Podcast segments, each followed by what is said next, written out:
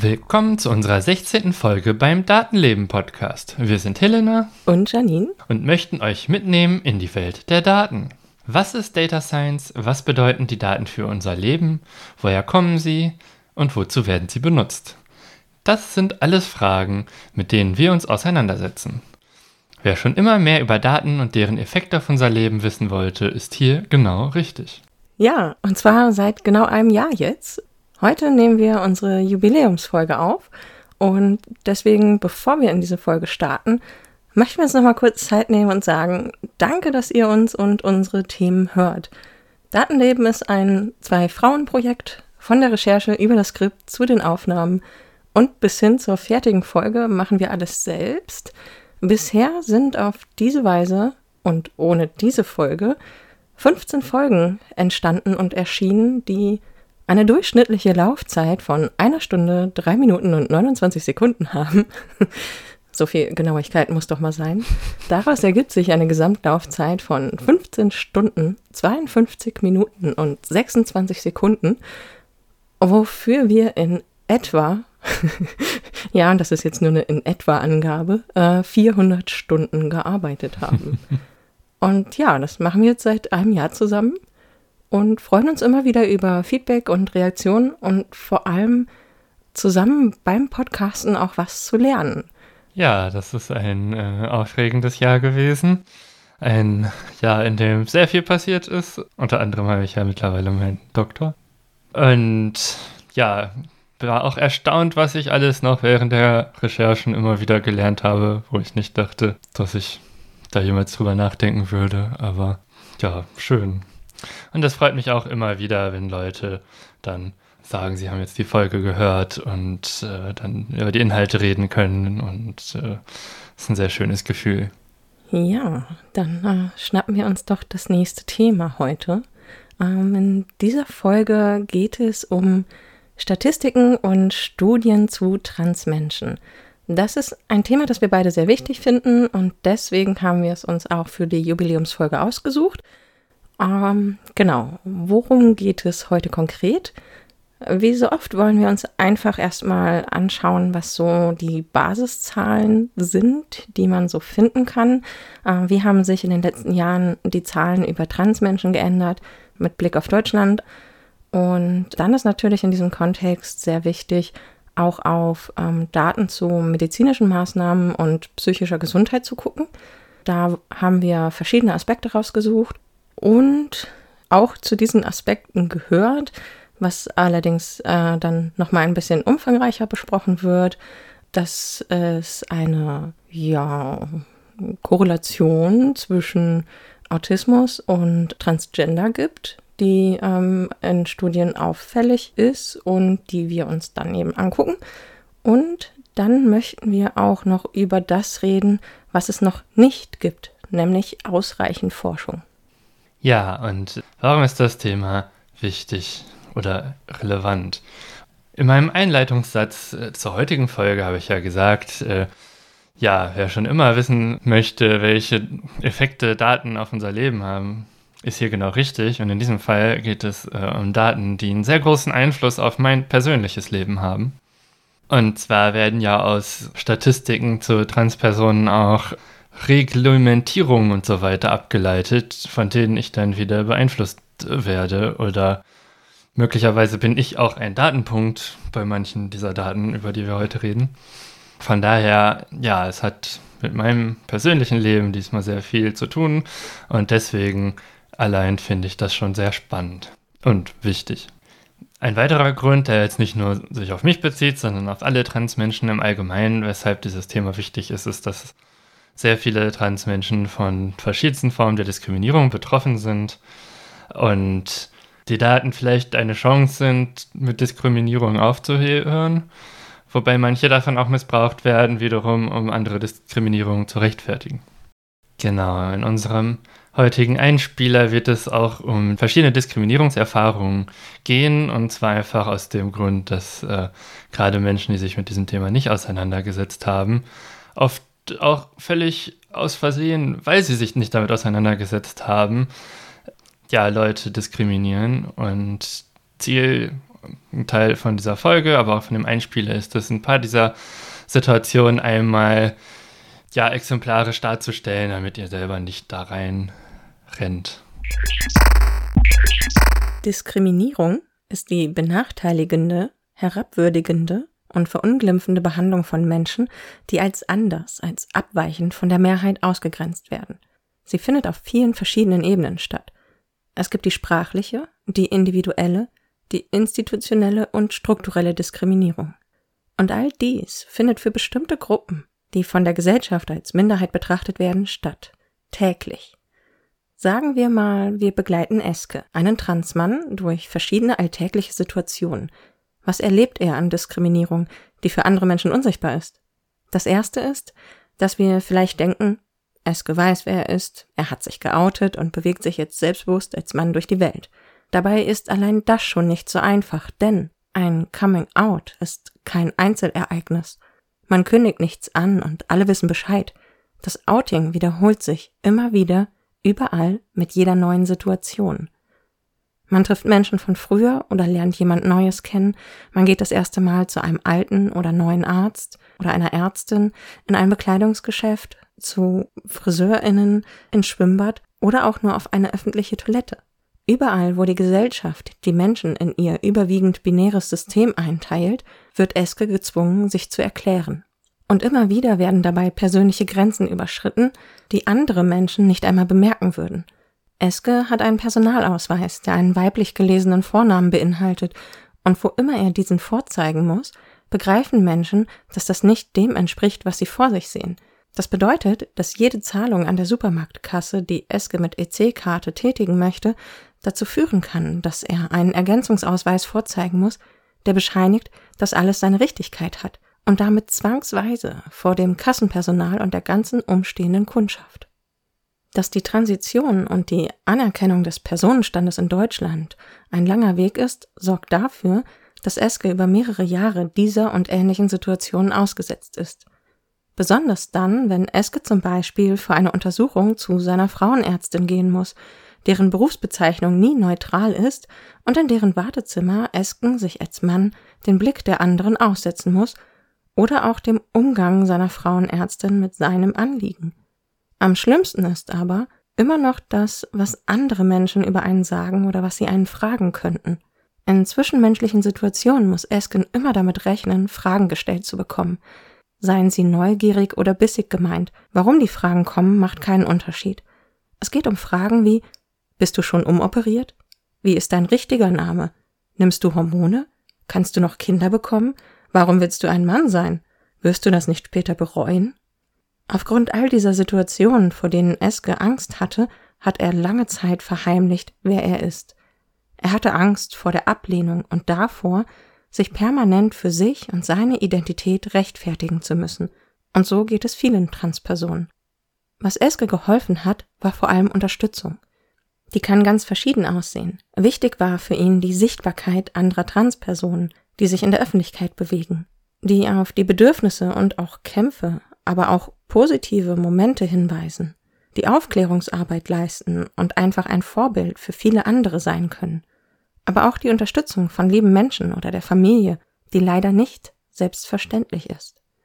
Manche Freundschaften sind deswegen kaputt gegangen, was natürlich auch belastet. Aber Eske hatte Glück und trotzdem viel Zuspruch erfahren in seiner Transition. Dies wiegt natürlich nicht die negativen Momente auf, aber es hilft weiterzumachen und den eigenen Weg zu verfolgen. Ja, also eine Frage, die, als wir über diese Folge nachgedacht haben, sofort mir in den Sinn kam, ist, äh, ja, gibt es irgendwie Informationen dazu, wie viele Transmenschen es eigentlich gibt? Gerade so. Also in diesem Fall Leute, die in irgendeiner Weise in irgendeiner Statistik aufgetaucht sind. Und eine Möglichkeit, um in einer Statistik aufzutauchen, ist in Deutschland dass man ein Verfahren eröffnet nach dem sogenannten transsexuellen Gesetz oder abgekürzt TSG, was ja leider nicht geklappt hat, das abzuschaffen vor ein paar Wochen. Da bin ich einigen Parteien auch noch sehr böse drum, weil das ist ein ganz großer Haufen Schrott, was auch vom Verfassungsgericht schon über die Jahre immer weiter zurechtgestutzt wurde, weil es halt ein Haufen Schrott ist. Aber das ist der einzige legale Weg, den es bisher für Transmenschen gibt, in Deutschland sowohl den Vornamen zu wechseln als auch den sogenannten Personenstand. Und der sogenannte Personenstand ist das, was in der Geburtsurkunde drin steht als Geschlecht. Und das steht auch zum Beispiel im Reisepass drin, nicht aber zum Beispiel im Personalausweis. Was jetzt seit ein paar Jahren noch hinzugekommen ist, ist ein weiterer Personenstand, den man sich eintragen lassen kann, statt Mann und Frau, ist das nämlich der Eintrag divers, der insbesondere von äh, Interpersonen äh, ja dafür lange gekämpft wurde, bis dann auch irgendwann wieder das Verfassungsgericht gesagt hat, ja, wir können das hier so nicht lassen, dass Leute, die eigentlich keinem dieser Geschlechter zugehören, sich trotzdem eins davon aufdrücken lassen müssen vom Staat. Deswegen musste der Staat nachregeln und hat es dann so gemacht, dass es dann quasi drei Geschlechtseinträge gibt, männlich, weiblich, divers und die Möglichkeit, den Geschlechtseintrag wegzulassen. Das heißt, es gibt vier verschiedene Personenstände, die zum heutigen Tag in Deutschland möglich sind. Eine Sache, die da immer mal wieder auffällt, ist, wenn man jetzt irgendwelche Stellenausschreibungen sieht, dass seit ein paar Jahren dann da immer die männliche Berufsbezeichnung steht und dann da in Klammern steht MW und mittlerweile MWD häufig. Und äh, ja, es gibt aber vier verschiedene Einträge, die möglich sind. Das heißt, die, also die sowieso schon völlig bescheuerte Art zu gendern, indem man diese Abkürzung dahinter schreibt, nachdem man die männliche Form genannt hat, ist auch noch falsch, wenn man die juristisch gültigen Einträge sich anguckt.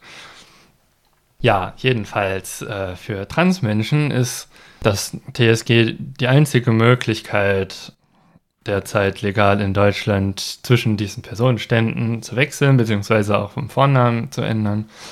Und deswegen gibt es da auch ein bisschen Statistik drüber. Und eine Statistik, die wir gefunden haben, ist äh, von der Seite transident.de.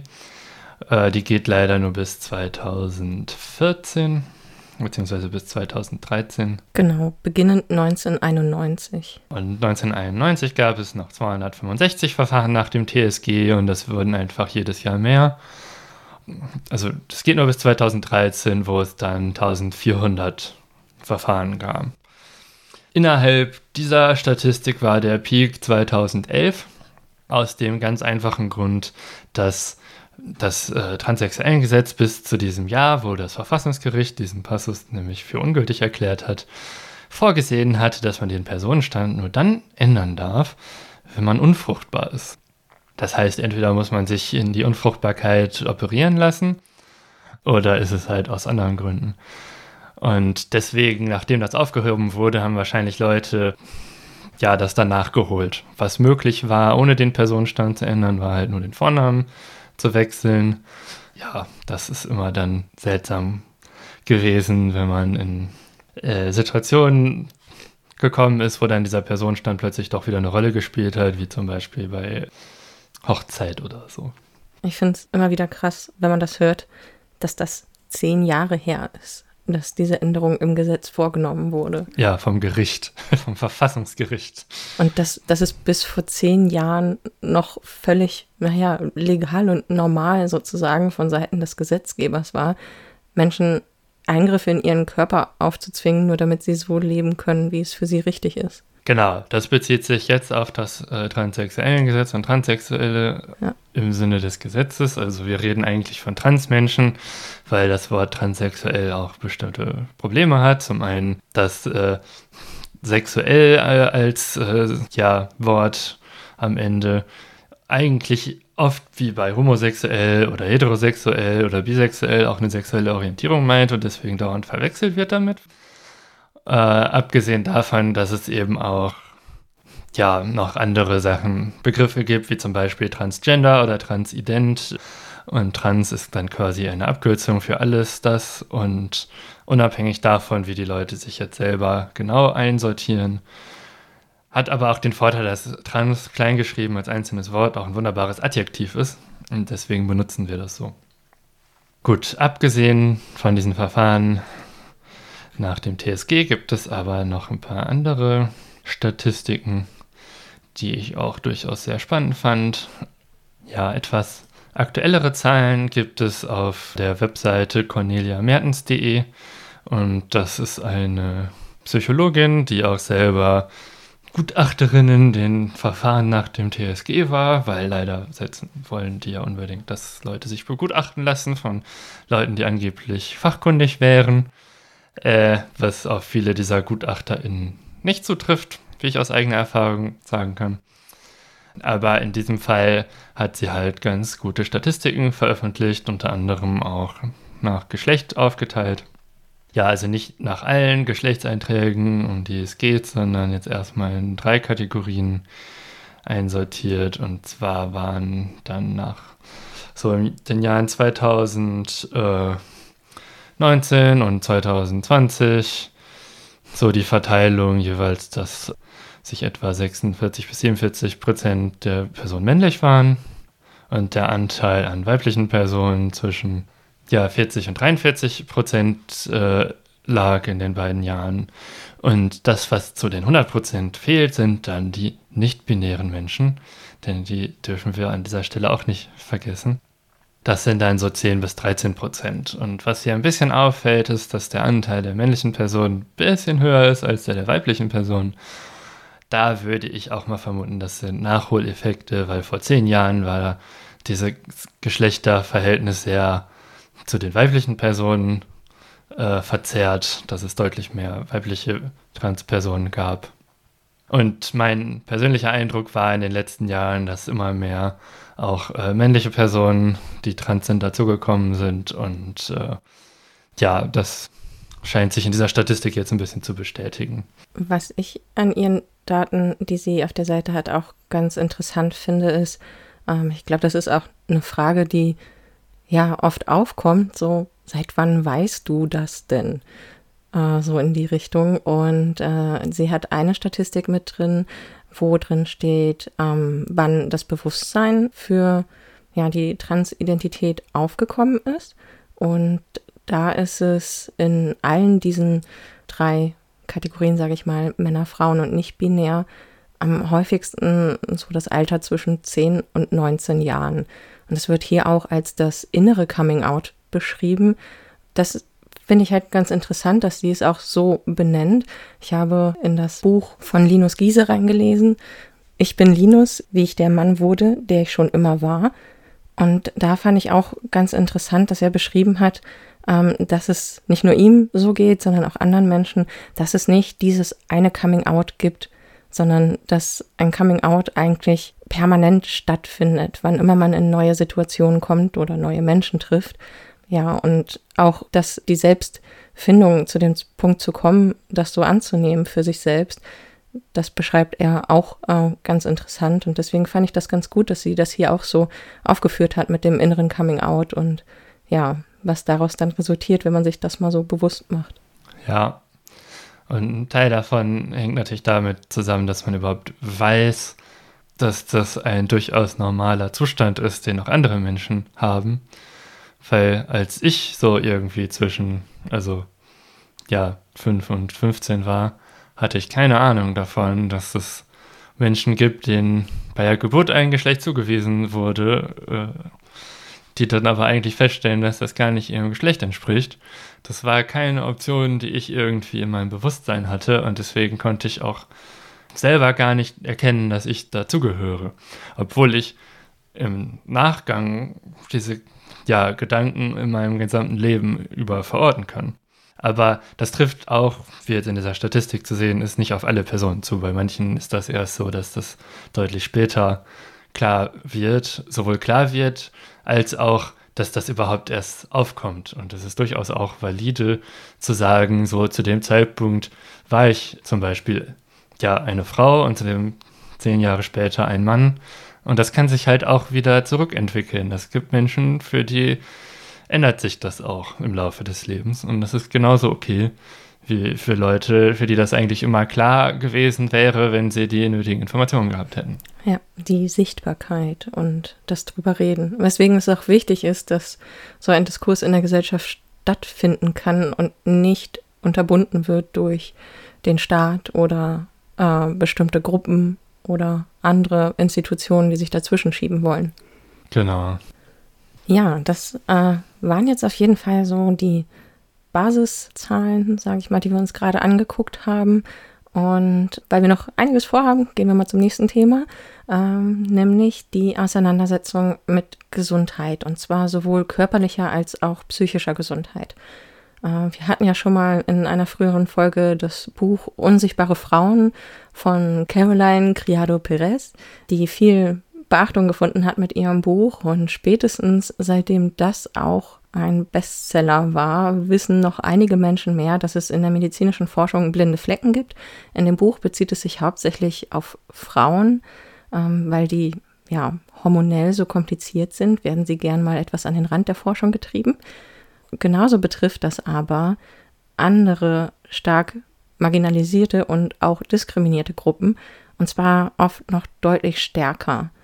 Deswegen möchten wir uns gerade eben Studien oder Berichte aus dem medizinischen Bereich rauspicken. Und ja, psychische Gesundheit ist ein Thema. Pubertätsblocker kommen hier zum Tragen, aber auch Brustimplantate. Und wir fangen jetzt mal mit der Studie an zu Angsterkrankungen bei Transjugendlichen in Australien. Ähm, grundsätzlich kann man einfach sagen, dass durchaus bekannt sein sollte oder den meisten es auch vielleicht offenkundig ist, dass Transpersonen sehr häufig von einem hohen Leidensdruck betroffen sein können. Und in der Regel entsteht dieser Leidensdruck, weil es nicht möglich ist oder eben erschwert wird, äh, so zu leben, wie es ihrer Identität entspricht. Das hängt einerseits mit privaten und beruflichen Umfeldern zusammen, andererseits aber auch damit, wie eben der Gesetzgeber zum Beispiel mit der Transition verfährt, indem das überhaupt kein einfacher oder ähm, ja positiv besetzter Prozess ist. Und deswegen ja betrifft es Transmenschen jeden Alters, aber gerade bei Jugendlichen ist doch irgendwie der Druck besonders hoch, der teilweise auch auf sie ausgeübt wird durch solche Prozesse. Genau, eine besagte Studie aus Australien hat ergeben, dass bei Transjugendlichen der Anteil an Angsterkrankungen bei 72 Prozent lag innerhalb der Gruppe der untersuchten Menschen. Und das ist 10 bis 13 Mal höher als in der gesamten äh, Bevölkerung, beziehungsweise innerhalb der Altersgruppe.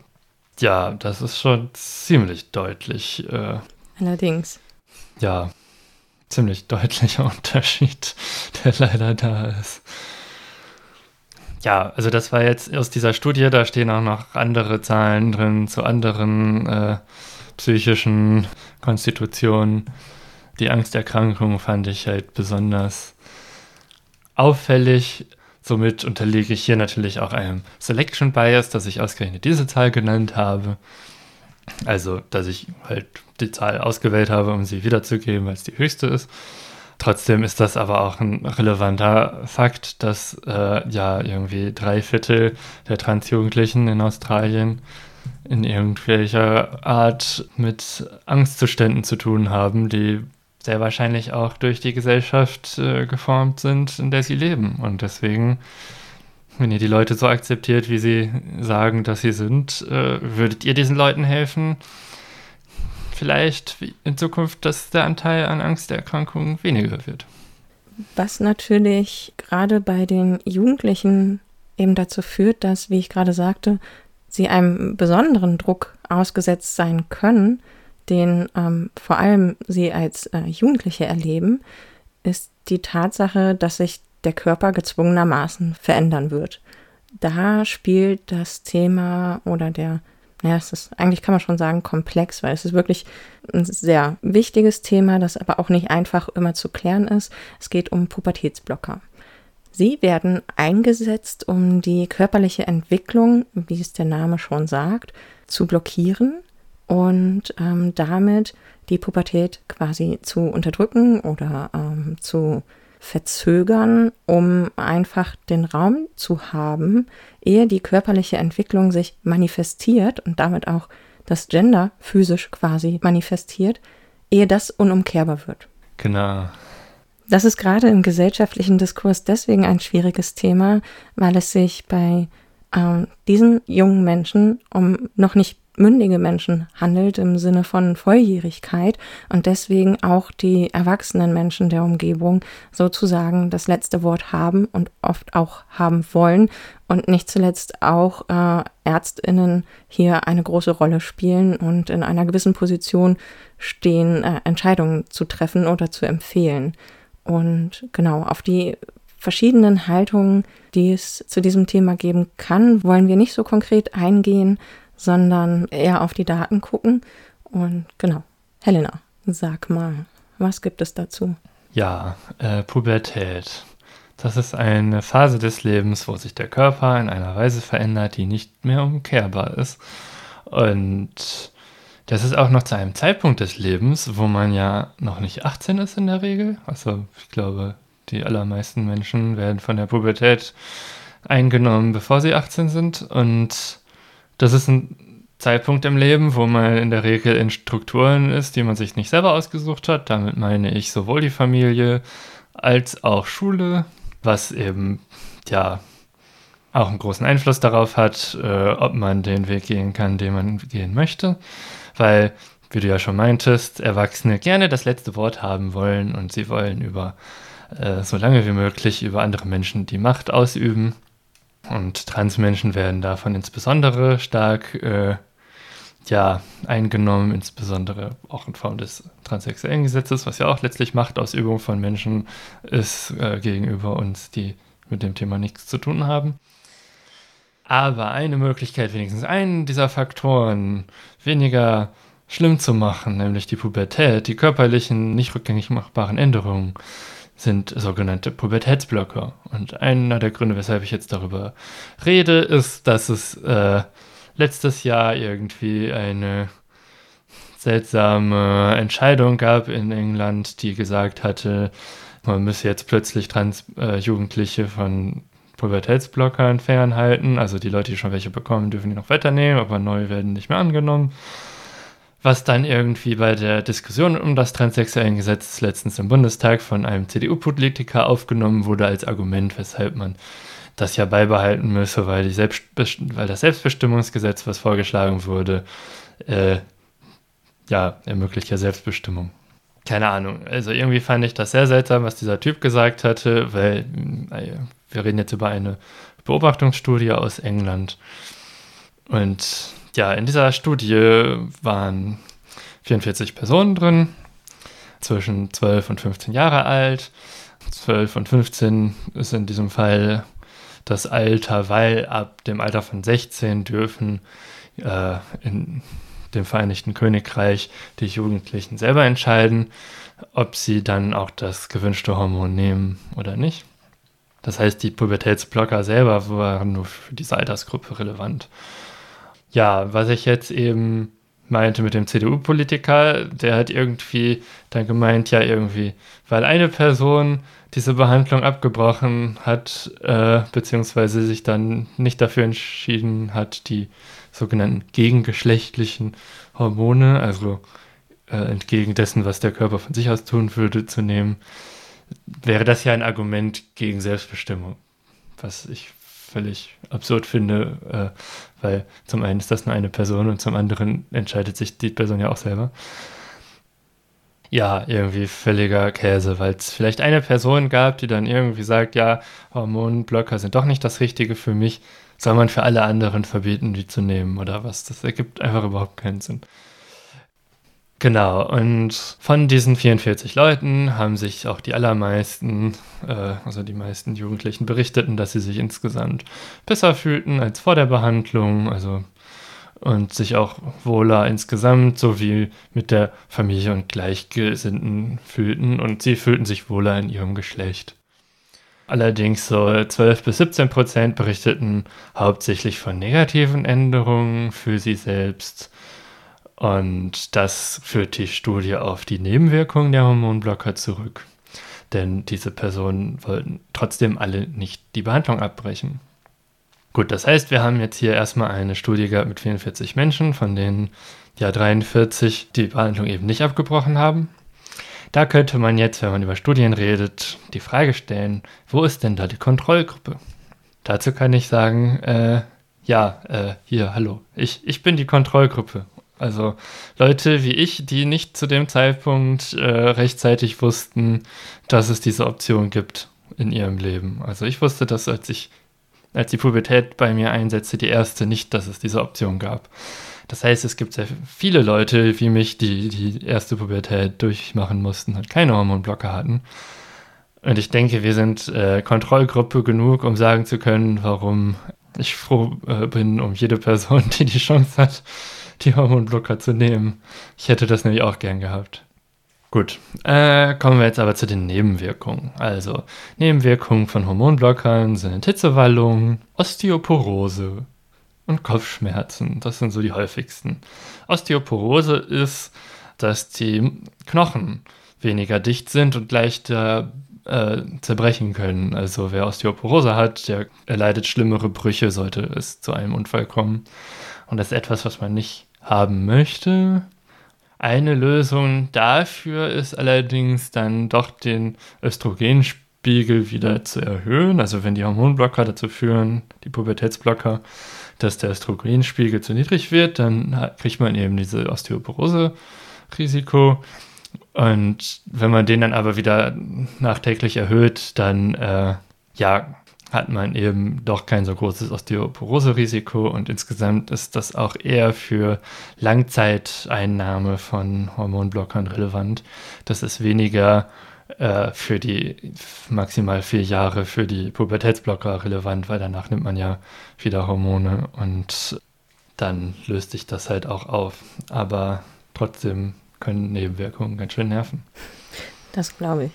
Mm, wenn du sagst, dass du selbst äh, die Kontrollgruppe bist, dann müsste es ja eigentlich total sinnvoll sein, wenn jetzt über das transsexuellen Gesetz entschieden werden soll, ähm, auch Menschen mit eine Rolle spielen und befragt werden, die eben aus ihrer Erfahrung berichten können.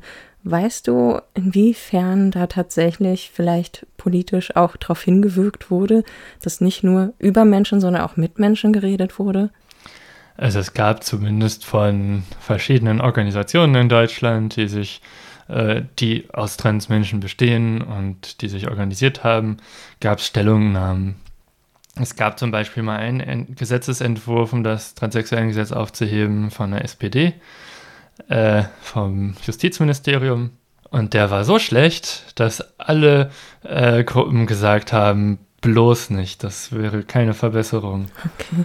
Und das wurde dann immerhin gekippt, aber ja, das war halt von der SPD und die ist ja in der Regierung. Die hat dann aber, als dann Grüne und FDP mit ihren Vorschlägen kamen, gesagt, ach nö, steht zwar im Koalitionsvertrag drin, aber ist uns egal äh, weil die CDU will ja nicht. Deswegen haben sie den Anträgen der Oppositionsparteien nicht zugestimmt, obwohl diese wiederum von den betroffenen Verbänden, die es gibt, äh, insgesamt äh, ja für positiv beschieden wurden, die Gesetzentwürfe. Hm, traurig. Ja. Na gut, dann gehen wir mal zum nächsten Thema, wa? Ja. Es gibt also Zahlen auf der einen Seite und Menschen auf der anderen Seite, die sich überhaupt gar nicht intensiv damit beschäftigen wollen.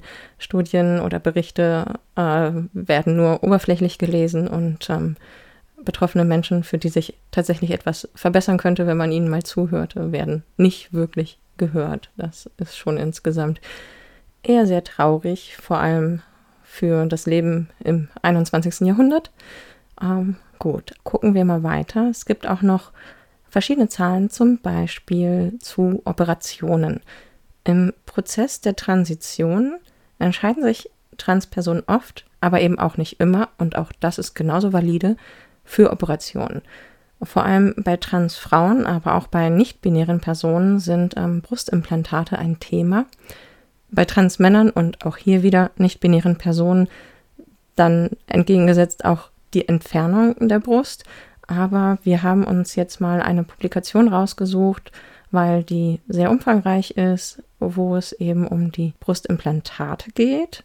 Und zu diesem Thema hatte das Amsterdamer Krankenhaus über 30 Jahre Daten zu Brustimplantaten gesammelt und vorgestellt. Also, was in dieser Studie im Grunde untersucht wurde, ist, die hatten halt verschiedene Transpersonen, die Brustimplantate bekommen haben, operiert. Und die haben sich dann angeguckt über diese 30 Jahre, ja, wie geht's denen denn jetzt? Und haben dann auch die Frage gestellt, ob es bei irgendwem einen sogenannten Regret, also auf Deutsch irgendwie sowas wie bereuen gäbe. Das ist insofern ein relevanter Punkt, als dass das gerne äh, von transfeindlichen Menschen als Argument missbraucht wird, dass man ja die Leute, die hinterher dann die Transition bereuen würden, dass man die schützen müsste und deswegen möglichst hohe Hürden für alle Transmenschen etablieren müsste. Und deswegen finde ich es grundsätzlich gut, dass das auch thematisiert wird in so einer Studie. Leider fehlt mir in dieser Studie die genaue Definition, was sie mit Regret meinen, weil, wie ich vorhin schon meinte, gibt es ja durchaus Menschen, bei denen sich das Geschlecht im Laufe des Lebens auch ändert. Und es kann ja sein, dass von den Personen, die das dann irgendwie bedauert haben sollen, also Regret hatten, dass das wirklich heißt, dass die im Nachhinein sagen, das hätten sie damals nicht tun sollen, oder ob es nicht heißt, dass die, das Geschlecht hat sich nur irgendwann wieder geändert und äh, jetzt wollen sie halt die Brustimplantate nicht mehr haben. Das lässt sich leider aus dieser Studie nicht rauslesen, äh, was sie jetzt genau mit Regret meinen. Äh, gut, kommen wir mal zu den Zahlen. Also, die haben etwa 500 trans- und nicht-binäre Personen gehabt, die bei ihnen Brustimplantate bekommen haben. Von denen haben fünf Leute diese Transition in irgendeiner Form bedauert, in Anführungszeichen, also hatten Regret in irgendeiner Form und drei Personen haben sich dann die Implantate auch wieder rausnehmen lassen. Das heißt, dass in diesem Fall 99% der Personen diesen Schritt nicht bedauert haben.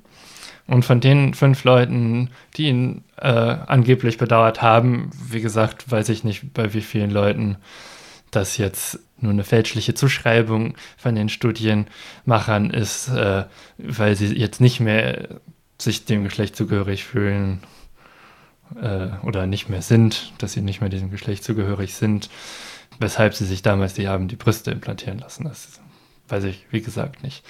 Aber das heißt, dass von diesen 99 Prozent äh, der Leute, die jetzt das nicht irgendwie bedauert haben, äh, ja, das heißt nicht, dass das jetzt die absolut valide Zahl ist, die auf alle zutrifft, äh, denn dadurch, dass die Studie ja alle Operationen der letzten 30 Jahre berücksichtigt, kann es sein, dass ja einige Leute, die, weil wir hatten ja auch gesehen, es sind immer mehr geworden pro Jahr, die äh, sich geoutet haben als trans und dann Schritte unternommen haben, dass auch einfach äh, der Anteil vielleicht doch noch höher ist als, 9, als 1% der Leute, die das wieder rückgängig machen wollen. Denn der Median, das heißt der mittlere Wert, der liegt bei elf Jahren nach der Brust-OP, dass sie dann gesagt haben, ja, das war vielleicht doch nicht, also vielleicht nicht das Richtige oder ist nicht mehr das Richtige.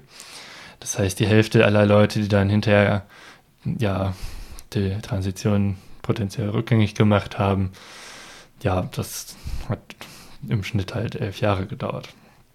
Ja, da kann man sich tatsächlich bei so einem großen Zeitraum schon vorstellen, wenn man jetzt mal die Daten interpretieren möchte, dass äh, wenn man empfände, dass etwas eine zutiefst falsche Entscheidung ist, würde man nicht elf Jahre damit leben, sondern es schneller rückgängig machen.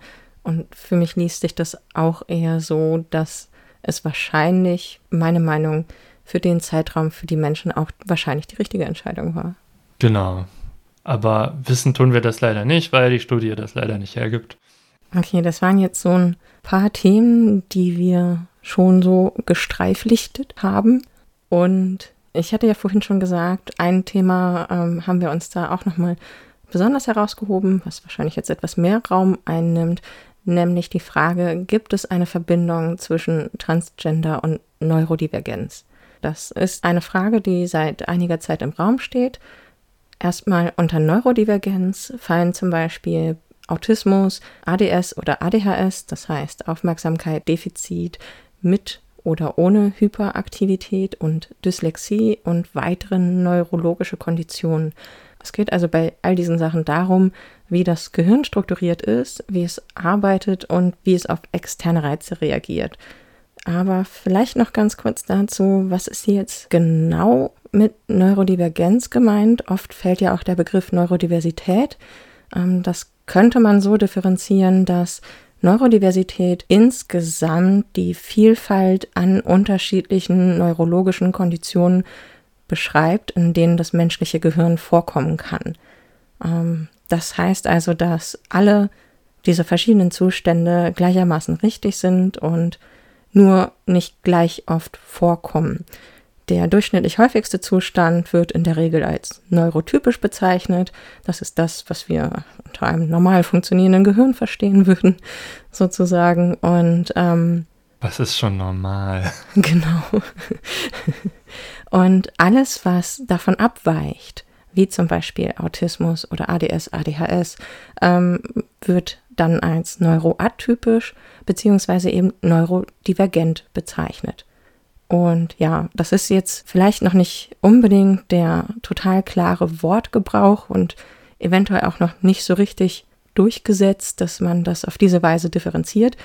Ich mache das gerne so, weil es für mich vor allem auch darstellt, dass es bei Neurodivergenzen nicht um das geht, was wir als Störung oder Krankheit bezeichnen, auch wenn das alles Dinge sind, die im Diagnosekatalog erfasst sind, weil sie zu einem gewissen Leidensdruck führen können. Aber das heißt nicht, dass es sich von Grund weg um eine Störung oder Krankheit handelt. Und das möchte ich auch nochmal ganz besonders betonen, wenn wir hier darüber reden, äh, wie Neurodivergenzen und Transsein zusammenhängen können. Denn auch dort geht es nicht um eine Krankheit oder eine Störung, sondern einen normalen Zustand, der in der Gesellschaft auf bestimmte Hürden stößt. Und das kann zu Problemen führen. So viel vorab. Jetzt aber zu dem Thema. Es ist auffällig in einigen Studien, dass besonders das autistische Spektrum häufig in Zusammenhang mit Transgender auftritt. Und dazu haben wir uns ein paar Sachen angeguckt. Ja, also es gibt grundsätzlich Zahlen aus verschiedenen Quellen dazu, wie häufig bei Transmenschen auch Autismus oder andere Formen der Neurodiversität äh, diagnostiziert werden, im Gegensatz zum Beispiel zur allgemeinen Bevölkerung. Da gibt es tatsächlich ziemlich viele Studien, die verschiedenste Zahlen ergeben. Deswegen haben wir da unter anderem eine Metastudie gefunden, die diese Zahlen auch nochmal wiedergibt. Also da sieht man zum einen, dass die Studien sehr unterschiedlich sind. Also es gibt zum Beispiel eine Studie von 2018, wo Autismus bei 22 Prozent äh, der Transmenschen, die in der Studie untersucht wurden, diagnostiziert wurde, während jetzt auch von 2018 eine andere Studie gesagt hätte, das wären so 2,6 bis 5,9 Prozent. Und äh, letztere hat aber auch eine Zahl zu ADHS bzw. ADS äh, von 10,5 bis 15,9 Prozent.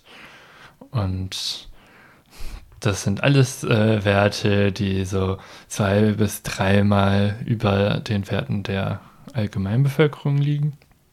Ja, was bei dieser Metastudie auffällt, ist ja, wie gesagt, diese Zahlen, dass das irgendwie von 2,6% bis 22,5% reicht. Äh, beziehungsweise gibt es sogar eine mit 26% äh, Autismus unter Transpersonen. Ja, Metastudien sind Studien, die sich ganz viele andere Studien hernehmen und die einordnen und vergleichen. Und was diese Metastudie auch tut, ist, sie bewertet die Studienqualität und die Studie, wo irgendwie Autismus bei 26 Prozent und ADHS bei 11 Prozent der untersuchten Transpersonen vorkommt, da wird angegeben, dass die Studienqualität gering wäre.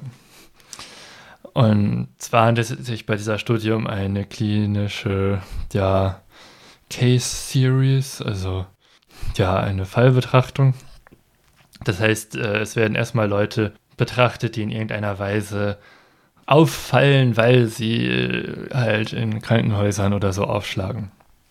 Äh, das heißt, man hat insofern einen Selection Bias und deswegen gilt die Studienqualität dann als gering, weil man halt diesen Selection Bias hat, weil man quasi nur Leute in die Studie mit aufnimmt, die aufgrund von irgendwie gearteten Problemen eher dann ja ärztliche Unterstützung suchen. Zum Beispiel in einer Psychiatrie oder so. Die Studie, die geringsten Zahlen hatte, ist so die einzige Studie in dieser Metastudie, wo die Qualität als hoch eingeschätzt wurde. Das ist eine sogenannte retrospektiv gematchte Kohortenstudie.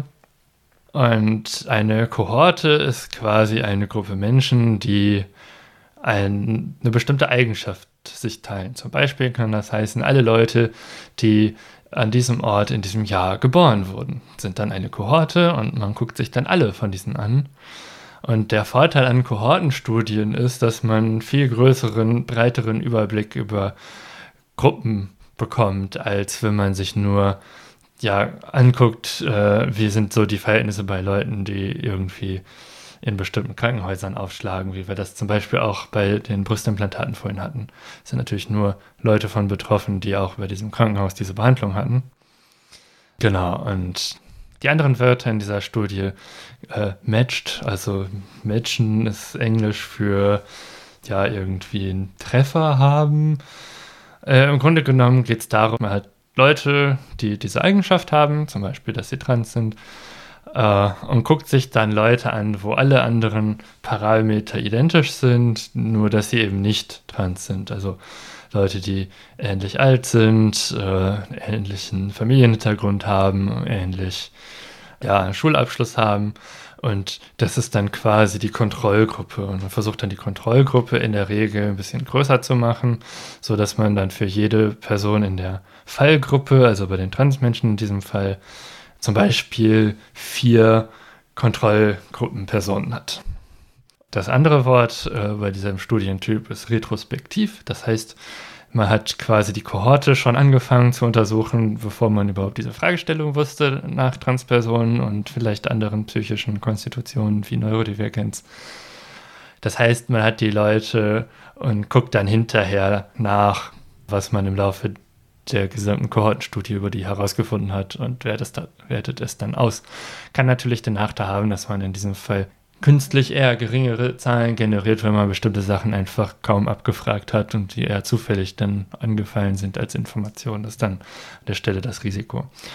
Aber insgesamt äh, finde ich so retrospektive, gematchte Kohortenstudien eigentlich sehr gut, um allgemeine Aussagen möglich zu machen. Wie waren da jetzt nochmal die Zahlen, die da in Bezug auf Autismus und ADHS rausgekommen sind? Und zweite Frage, wie verhält sich das jetzt nochmal, nur um das nochmal deutlich zu machen, ähm, zur äh, Gesamtbevölkerung? Steht das da auch bei? Also die Zahlen in der Studie waren bei Autismus 2,6 bis 5,9 Prozent der Transmenschen haben auch, sind auch im autistischen Spektrum. Und 10,5 bis 15,9 Prozent ja, haben eine Form von ADHS. Was ja nochmal deutlich höher ist. Also die Lebenszeitprävalenz bei ADHS wird laut einer Studie von 2014 äh, auf 7% äh, geschätzt. Das heißt, laut dieser Metastudie in Bezug auf Transpersonen wäre ADHS halt anderthalb bis zweieinhalb Mal häufiger bei Transpersonen als in der Gesamtbevölkerung. Beim autistischen Spektrum liegt die Lebenszeitprävalenz auch so bei 2%. Das heißt, die ist dann so auch anderthalb bis, bis zu ja, zweieinhalb Mal größer bei Transpersonen. Spannend, ja. Genau, das heißt, es ist auf jeden Fall eine auffällige Häufung, dass Transmenschen häufiger neurodivergent sind als Nicht-Transmenschen. Und da gibt es verschiedenste Theorien zu. Wir können dazu ein paar anreißen. Nichts davon ist in irgendeiner Weise bestätigt äh, oder besonders gut untersucht, aber es gibt zum Beispiel einen Artikel auf Spectrum News zu diesem Thema. Spectrum News ist eine Nachrichtenseite, die sich über, äh, zu allen Themen über Studien zu Autismus, also dem autistischen Spektrum, die die veröffentlichen und aufbereiten. Und da gibt es eben einen Artikel darüber, über Geschlecht und äh, in Bezug auf Autismus. Und da werden auch verschiedene Thesen geäußert. Ja, eine Hypothese wäre zum Beispiel, dass neurodivergente Menschen sowieso immer schon anecken. Und in dem Moment, wo sie feststellen, dass das ihnen zugewiesene Geschlecht nicht wirklich auf sie passt, ist es für sie deswegen leichter als für andere Menschen, das auch in Frage zu stellen, weil sie gewohnt sind, dass sie sowieso anecken. Das ist eine Hypothese. Das heißt, diese Hypothese, wenn das zutreffen würde und der Grund wäre für die Häufung, würde eigentlich bedeuten, dass es in der Gesamtbevölkerung einfach mehr Transmenschen gibt, die sich nur nicht trauen, im Umkehrschluss. Mhm. Ja, eine Hypothese, die ich ehrlich gesagt nicht so gerne mag, die hier aber auch genannt wurde, war, dass äh, autistische Menschen eher in Schwarz-Weiß denken würden und deswegen, äh, wenn sie feststellen, ja, dass äh, so bestimmte Klischees, die dem zugewiesenen Geschlecht nicht entsprechen, treffen auf mich nicht zu, dann muss ich auf jeden Fall mich dem anderen Geschlecht zugehörig fühlen.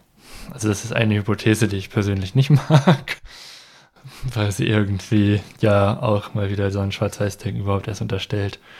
Ja. Das ja eigentlich auch mittlerweile sehr stark äh, in Frage gestellt wird, weil es auch sehr viele nicht-binäre Menschen gibt, die dieses Schwarz-Weiß-Denken in männlich und weiblich halt auch nicht für sich zutreffend benennen. Ja, dann kann ich ja noch meine äh, persönliche Hypothese mit anfügen. Ja. ähm, ich denke auch, warum diese Verbindung zwischen Transsein und Neurodivergenz so auf der Hand liegen könnte, liegt für mich einfach darin, dass ich die allermeisten neurodivergenten Menschen, die ich treffe, als unfassbar kreativ wahrnehme. Das sind alles Menschen, die in der Lage sind, out of the box und um die Ecke zu denken. Und von daher denke ich auch, warum da so eine Überschneidung existieren kann, ist einfach, weil das alles Menschen sind, die etablierte Systeme hinterfragen, die eben diese Struktur der Gesellschaft auch hinterfragen und sich damit auseinandersetzen, was individuell, aber auch gesamtgesellschaftlich bessere Lösungen sein könnten. Und von daher finde ich diese Überschneidung in den Daten auch eigentlich ziemlich, ja, offensichtlich aus meiner persönlichen Perspektive. okay. Das kann ich mir ja gut vorstellen, einfach wie das zusammenpasst, dass das Gehirn einfach ja Reize von außen anders verarbeitet, aber auch Reize von innen anders verarbeitet, Wahrnehmungen ganz anders stattfinden und dass daraus auch andere und neue Gedanken resultieren. Ja, ah, wie steht es denn überhaupt um die Forschung zu Transgender-Themen? Das ist so die nächste Frage, die wir uns gestellt haben, beziehungsweise die Helena auch vor allem mit aufgebracht hat. Äh, wir haben es am Anfang schon kurz erwähnt, es gibt viele blinde Flecken, vor allem in der medizinischen Forschung, wenn es eben um marginalisierte Gruppen geht. Ähm, da gibt es furchtbar viele Beispiele für.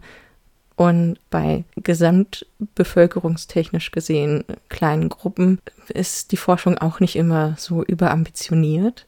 Ähm, deswegen betrifft das nicht zuletzt auch Transmenschen. Und ja, ein Grund ist hier wahrscheinlich auch mal wieder der wirtschaftliche Faktor, dass es oft nicht als wirklich lohnenswert angesehen wird, weil es halt nur einen geringeren Teil der Bevölkerung betrifft. Genau, da haben wir mal hingeguckt. Ja, also wir leben ja in einem Land, wo Krankenkassen zum großen Teil Dinge bezahlen, oder was jetzt gerade auch Thema ist, ist das Thema Impfen, weil Corona-Impfung, wo die Ständige Impfkommission oder kurz STIKO sich sehr der sogenannten evidenzbasierten Medizin verschrieben hat, die auch herangezogen wird, wenn Krankenkassen Dinge bezahlen.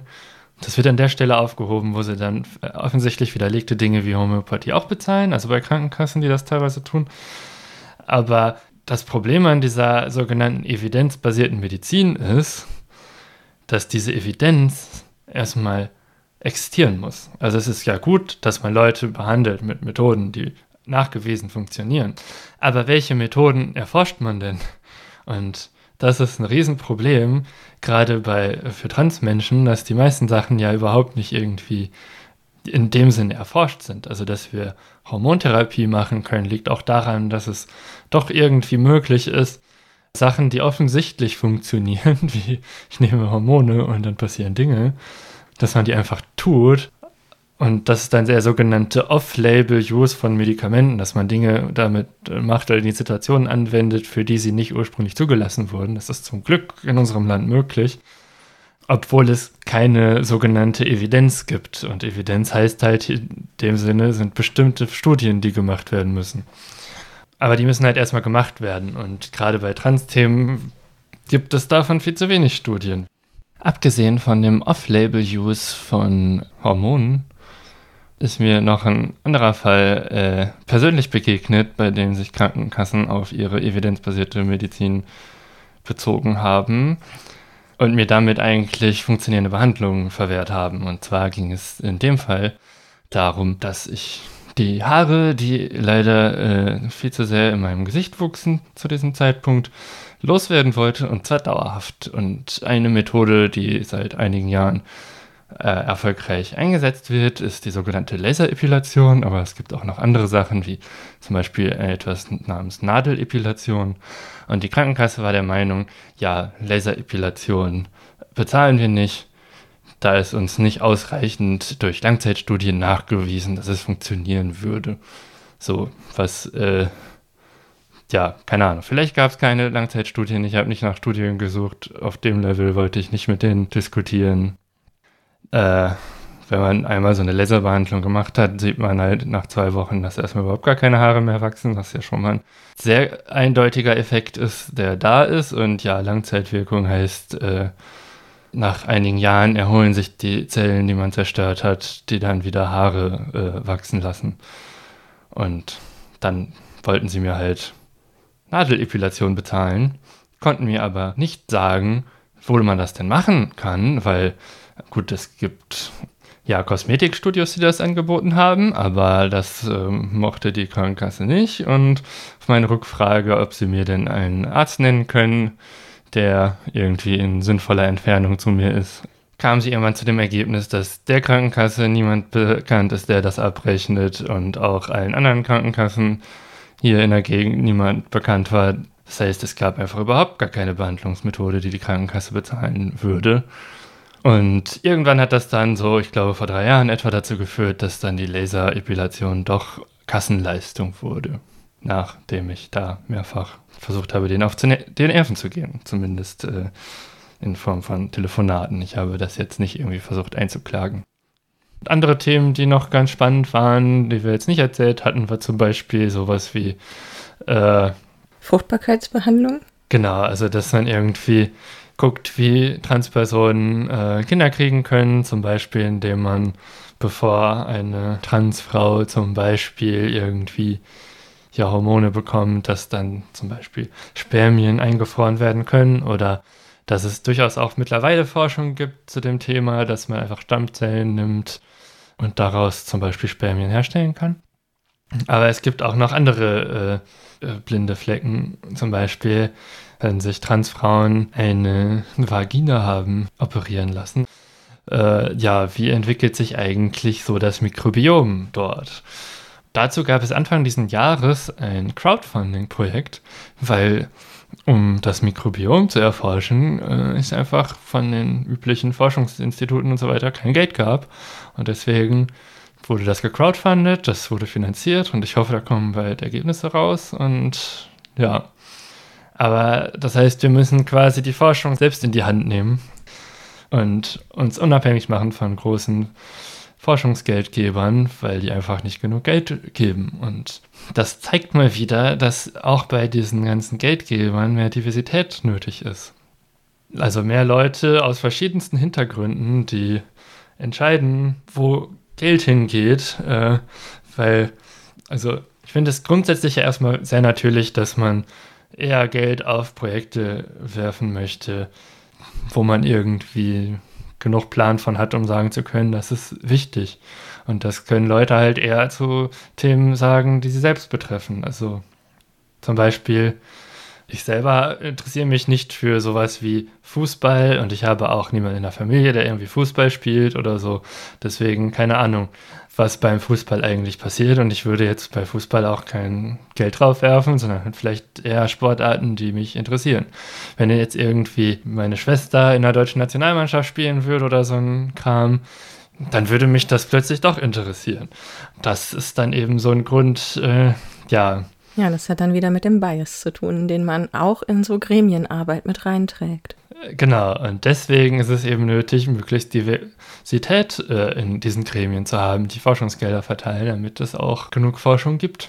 Ja, und vor allem breit aufgefächerte Forschung, die sich nicht nur auf das bezieht, was im Durchschnitt passiert, sondern auch andere Gebiete mit erkundet und mit erfasst, weil Gesundheit von Menschen ist nun mal wichtig und das sollte nicht nur die Mehrheitsgesellschaft abbekommen, sondern eigentlich jeder Mensch. Genau, eigentlich jeder Mensch. Und ja, dass man dann vielleicht erstmal bei Sachen anfängt, die viele betreffen und sich dann runterarbeitet zu Leuten, die vielleicht weniger betreffen, kann ich ja irgendwie nachvollziehen.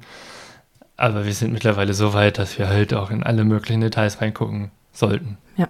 Gut, dann würde ich sagen, das waren jetzt die wesentlichen Punkte, die wir für diese Folge vorbereitet haben.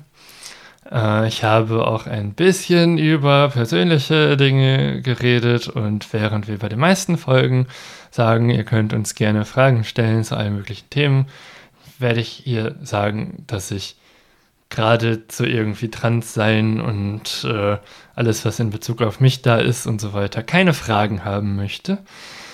Also ein Problem, was ich jetzt persönlich habe, ist, gut, das ist ein Thema, das beschäftigt mich quasi jeden Tag und ich habe eigentlich keine Lust darauf, dass mich das jeden Tag beschäftigt. Und wenn jetzt jemand auf mich zukommt und eine Frage zu Transsein stellt, dann für die Person ist das neu. Dann hat die Person die Frage ja noch nie gestellt und äh, hat vielleicht auch nicht so das Gefühl dafür, dass äh, ich diese Frage dauernd abbekomme und ich keinen Bock mehr habe, die zu beantworten. Aber dann zu sagen, hier, ja, google doch selber, ich bin nicht für deine Bildung zuständig, ist auch insofern schwierig, weil es mittlerweile so viel Desinformationskampagnen im Internet gibt, dass man niemandem mehr sagen kann, finde die Infos selber. Und ich möchte diese Folge im Grunde dazu nutzen, einen Startpunkt zu geben, dass ich Leuten sagen kann, hier, wenn dich das Thema interessiert, du kannst in diese Folge reinhören. Wir haben ja noch ein paar äh, ja, Quellen und äh, weiterführende Links angegeben, wo man da weitersuchen kann. Ja, aber ich möchte eben nicht mit so vielen Fragen konfrontiert werden, weil das auf Dauer auch sehr anstrengend ist. Trotzdem finde ich es wichtig, ab und zu darüber auch öffentlich wie jetzt hier zu reden. Genau, es ist immer wichtig, bei so etwas, finde ich, so ein bisschen auf die Zeichen zu achten. Öffnet sich da gerade jemand und möchte darüber reden oder eben auch nicht und nicht per se davon auszugehen, nur weil einem etwas gerade sehr interessant scheint, dass die Frage dann auch willkommen ist. Ja. Und gleichzeitig ist es natürlich wichtig, miteinander zu reden. Und wie Helena sagte, deswegen gibt es auch diese Folge. Und was ich auch noch sagen möchte, wir haben hier jetzt hm, in dem Sinne oberflächlich über diese Sache gesprochen, als dass wir uns hauptsächlich versucht haben, auf diese Daten zu beziehen. Wir haben auch bestimmte Diskurse, die mit diesem Themen Komplex auch immer verbunden sind, ausgeklammert, relativ bewusst ausgeklammert auch. Ähm, darüber gibt es einiges zu nachlesen. Helena hat ja schon auf die weiterführenden Links auch verwiesen, wo wir nochmal was reinpacken. Und genau, was aber wichtig ist zu verstehen, ist, dass hinter all diesen Daten immer ein Mensch steht. Und ja, das ist einfach für uns furchtbar wichtig und daraus resultiert auch respektvoller Umgang ist immer geboten. Und bevor man einen Menschen sehr intim befragt, sollte man immer kurz darüber nachdenken, ob das gerade angemessen wäre. Und ja, so als Fazit könnte man vielleicht noch hinzufügen, wir haben ja am Anfang gesagt, es gibt immer mehr Menschen, die sich bewusst und auch öffentlich oder zumindest persönlich mit dem Personenstandsänderungen dafür entscheiden, trans zu leben, so dass es auch andere mitbekommen. Deswegen möchte ich aber trotzdem noch dazu sagen, es ist kein Trend, nur weil die Zahlen nach oben gehen. Helena hatte ja ein paar Sachen auch erwähnt, die jeweils dazu geführt haben, wahrscheinlich, dass die Zahlen jeweils gestiegen sind. Aber auch bei so etwas wie dem autistischen Spektrum oder ADHS gibt es ja auch immer wieder so Vorwürfe, das ist jetzt eine Modediagnose, warum hat das plötzlich jeder oder warum äußert sich jeder so? Ähm, viele verwechseln das irgendwie und sagen, das ist, das ist doch halt nur Mode. Nein, das ist es nicht. Wir leben in einer Zeit, wo man viel mehr wissen kann, in viel mehr Details gucken und viel mehr Zusammenhänge verstehen kann.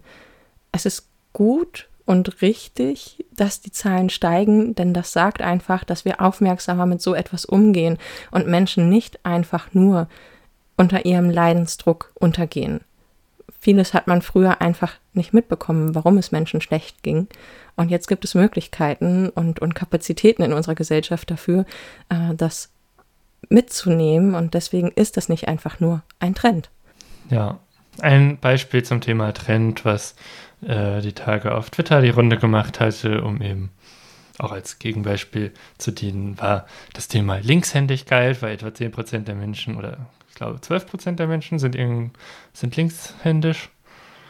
Und das wurde auch mal unterdrückt und verboten und man musste mit Rechtschreiben lernen und wurde erzwungen, weil links als Wort irgendwie im Lateinischen mit negativen Bedeutungen belegt wurde und deswegen durfte es keine linkshändischen Menschen geben.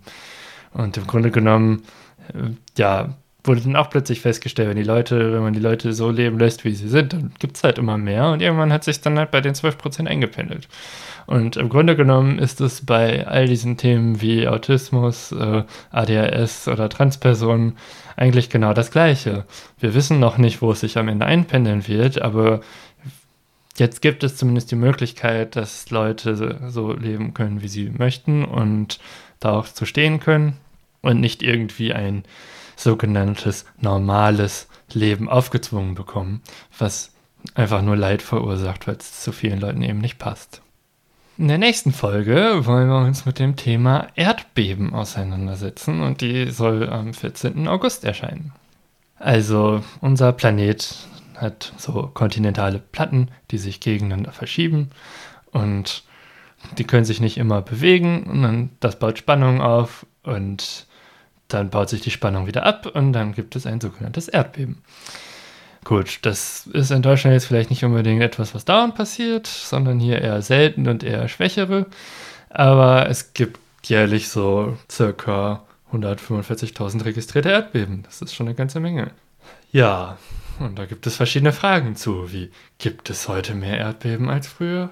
Eher nein. Aber die Antwort äh, geben wir dann in der nächsten Folge und Erdbeben lassen sich für verschiedenste Datenerhebungen nutzen und man kann unheimlich viel aus Erdbeben lesen, also wie sie sich ausbreiten, wo Leute davon gefährdet sind und so weiter. Und äh, ja, darum soll es in der nächsten Folge gehen und äh, wir freuen uns, wenn ihr uns dann wieder hört.